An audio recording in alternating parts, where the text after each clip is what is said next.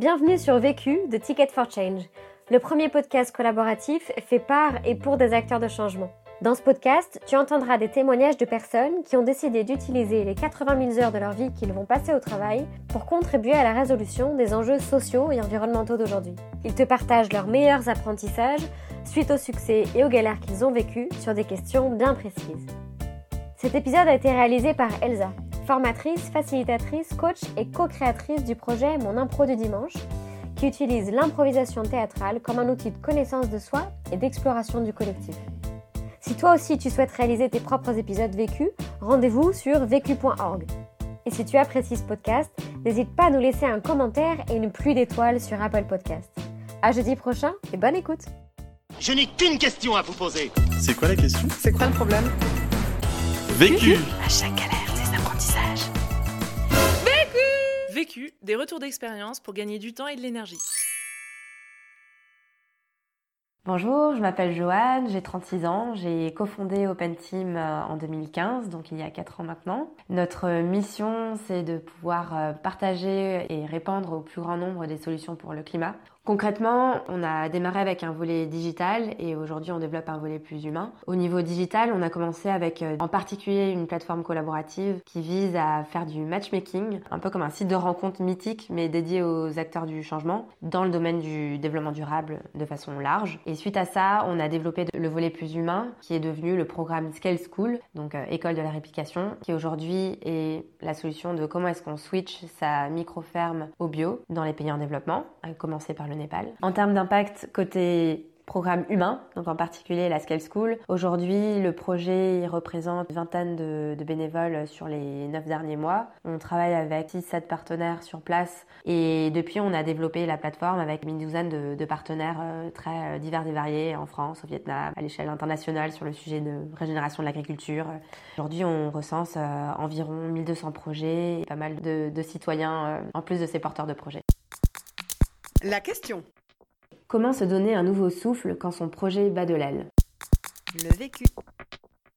Alors fin 2017, mon associé et moi, on s'est retrouvés dans une situation délicate pour euh, plusieurs raisons euh, en même temps. D'une part, ça faisait un an qu'on cherchait à vendre euh, la plateforme qu'on avait développée et pour laquelle on avait pas mal investi sans forcément avoir pu sécuriser les fonds en amont. Donc on était assez essoufflés à avoir essayé de, de, vendre et de faire du, du, développement de cette plateforme pendant, pendant toute l'année. Avec énormément de promesses de vente mais qui prenaient énormément de temps à parce qu'on était apparemment trop visionnaire. D'autre part, on avait commencé à développer le programme de Scale School, on l'avait pas mal théorisé et on s'était beaucoup entouré, mais on avait ciblé qu'une seule source de financement qui finalement ne s'est pas concrétisée, donc ça a été une grosse déception en plein milieu de, la COP 23 fin 2017. Et enfin, euh, j'avais personnellement euh, pas mal tiré sur la corde au niveau de ma situation personnelle et financière où j'arrivais à vivre pour un micro montant par mois à Paris tout en louant mon appart et puis en, voilà, en prenant pas suffisamment soin de,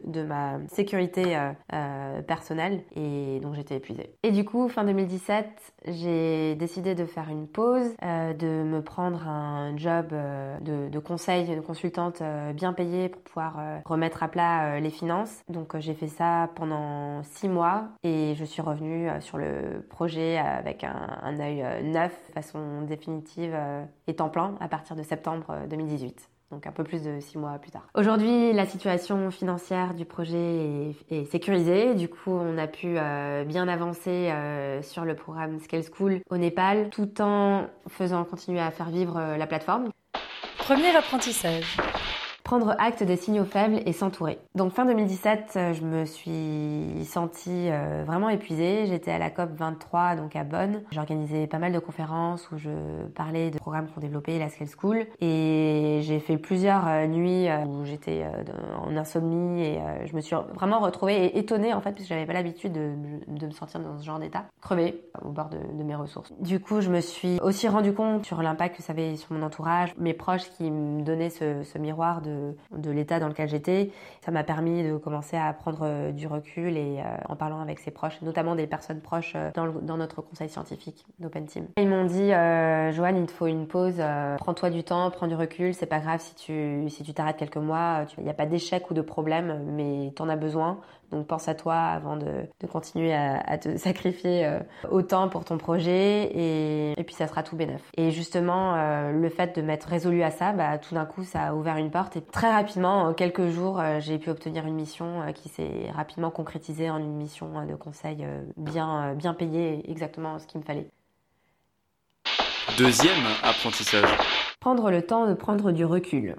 Alors, je me suis pas euh, lancée comme ça du jour au lendemain. Euh, j'ai pris le temps quand même d'organiser ma pause, de parler euh, déjà avec mon associé sur la situation, parce que lui était dans la même situation que moi. On avait tous les deux besoin de se prendre une mission de conseil pouvoir, pour pouvoir dépasser les soucis financiers et se refaire une santé. Donc on, on, était en phase et cette solidarité était vraiment très importante à ce moment-là. On était aussi en phase avec les personnes de notre entourage proche, notre conseil scientifique qui nous soutenait qui euh, du coup euh, nous a compris, nous a encouragé à, faire cette pause et en particulier avec euh, les prestataires de la plateforme avec lesquels on avait travaillé où il y avait ce, lien important à, maintenir pour pouvoir gérer l'investissement qu'on avait fait auprès d'eux et, et qu'il fallait qu'on puisse rembourser avec le temps. Donc on, on a réussi à créer un climat de confiance avec euh, l'ensemble de ces acteurs euh, autour de nous. Et je pense que ça a été salvateur de le faire de façon euh, calme et posée et pas, pas dans la précipitation. Troisième apprentissage faire un audit de ce qui a marché et ce qui n'a pas marché. Alors quelques mois plus tard, après avoir pris du, recul, donc là on se retrouve à partir de juin 2018, euh, mon associé avait plus de temps euh, et, a, commencé du coup à se relancer sur le projet. Moi ça m'a donné envie de m'y remettre aussi, même si au démarrage je l'ai fait à distance. Et surtout euh, on a pris le temps de faire le point sur ce qui avait marché et ce qui n'avait pas marché. On s'est rendu compte notamment qu'on avait beaucoup théorisé le programme de Scale School et on avait besoin de faire quelque chose de concret. Et on avait un projet euh, qu'on connaissait très bien euh, depuis la COP21 qui nous tendait les bras, qui était ce, projet euh, de ferme bio au Népal. Et on avait besoin de concret. On s'est dit on va se lancer, on va, on va pas passer des, années à théoriser encore et, réfléchir quel est le projet parfait avec lequel on travaille. On avait besoin d'un projet terrain, soit simple à répliquer et à, documenter et qui nous permette d'avoir un maximum d'impact. et là, en l'occurrence, c'était une solution concrète qui, sans énormément de financement, peut être répliqué par plein d'autres euh, euh, micro-fermiers euh, au Népal et dans les autres pays en développement. Donc il y avait eu vraiment à ce moment-là, après avoir fait cette audit, ou tout en le faisant d'ailleurs, un alignement entre la mission qu'on s'était fixée au démarrage à Open Team et qui nous tenait vraiment à cœur, qu'on se voyait pas abandonner même après cette longue pause, et, et cette opportunité, enfin ce, ce, match entre le programme qu'on développait qui visait à, à, répliquer un projet et ce projet qui en avait besoin. Un autre apprentissage qu'on a pris en compte à ce moment-là, c'était le fait que jusqu'à présent, on était surtout deux sur le projet, donc on était assez épuisés parce qu'on voulait tout faire et nous-mêmes, on n'osait pas, euh, tant qu'on pouvait pas embaucher des personnes, on n'osait pas vraiment impliquer d'autres personnes en bénévolat. On est des, on est des pro-entrepreneurs sociaux, donc euh, c'était pas une porte qu'on se laissait euh, ouverte, mais on a réalisé que en fait des personnes dans notre entourage étaient super intéressées par le projet et, ont elles-mêmes émis le, souhait de nous donner un coup de main. Et du coup, ça nous a ouvert la porte vers euh, à l'acceptation d'avoir euh, des bénévoles qui, qui nous aident euh, à, développer le projet et donc à grandir l'équipe. Quatrième apprentissage.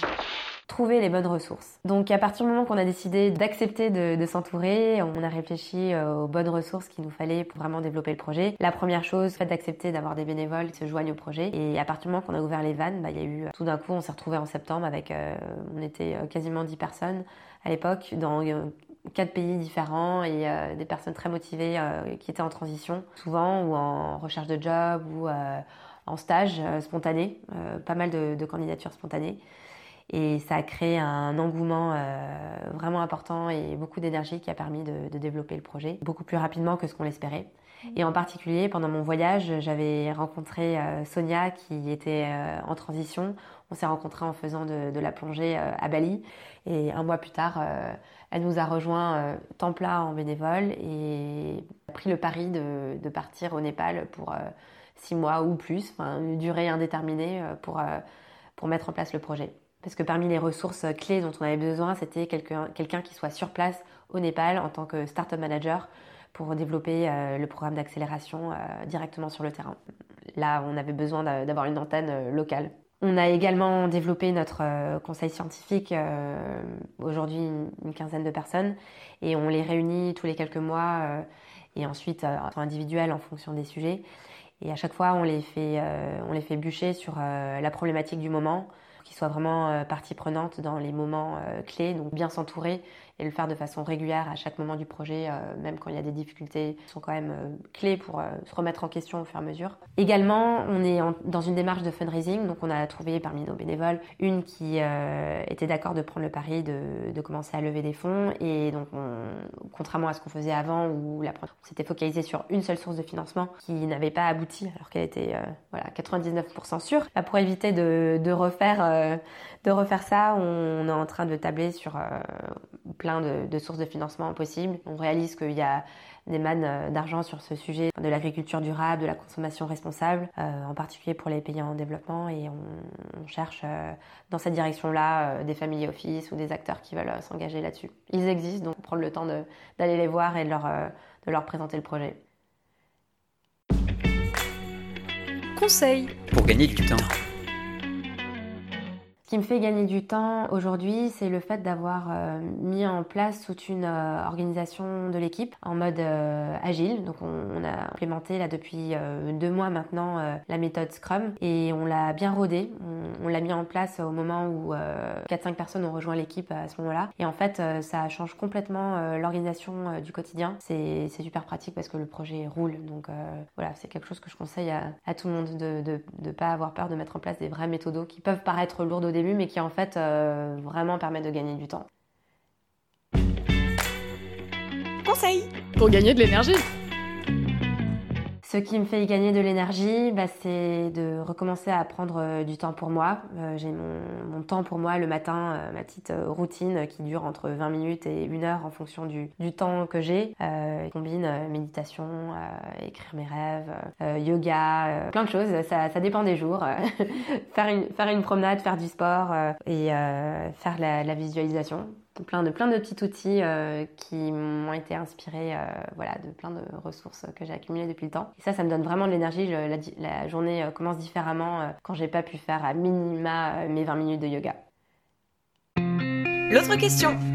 La question que je me pose euh, en ce moment, c'est comment euh, trouver le bon modèle économique pour pérenniser euh, la Scale School. Que maintenant on avance bien sur le, le prototypage sur le, le terrain et la première formation, euh, c'est une formation de trois mois euh, pour les pour les fermiers, euh, va bientôt démarrer et ira jusque septembre. Pouvoir pérenniser le projet avec un modèle économique qui vient que de ça et pas d'autres d'autres choses parce que longtemps on s'est dit on va faire plein plein d'autres choses en parallèle qui nous apportera de l'argent pour la Scale School. Mais moi, ce que j'aimerais réussir à trouver, c'est comment on peut vivre de la, de la Scale School elle-même sans avoir besoin de raccrocher euh, d'autres morceaux d'activité qui prennent du temps euh, alors qu'on veut miser tout notre temps sur le programme et euh, Scale School parce que c'est ça notre, notre mission de vie. C'est ça ma mission de vie. Vu. Vécu. Vaincu. Pour plus de vécu, clique vécu.org. Je voulais te dire, euh, tu sais, on, on a tous nos petits problèmes. Vécu.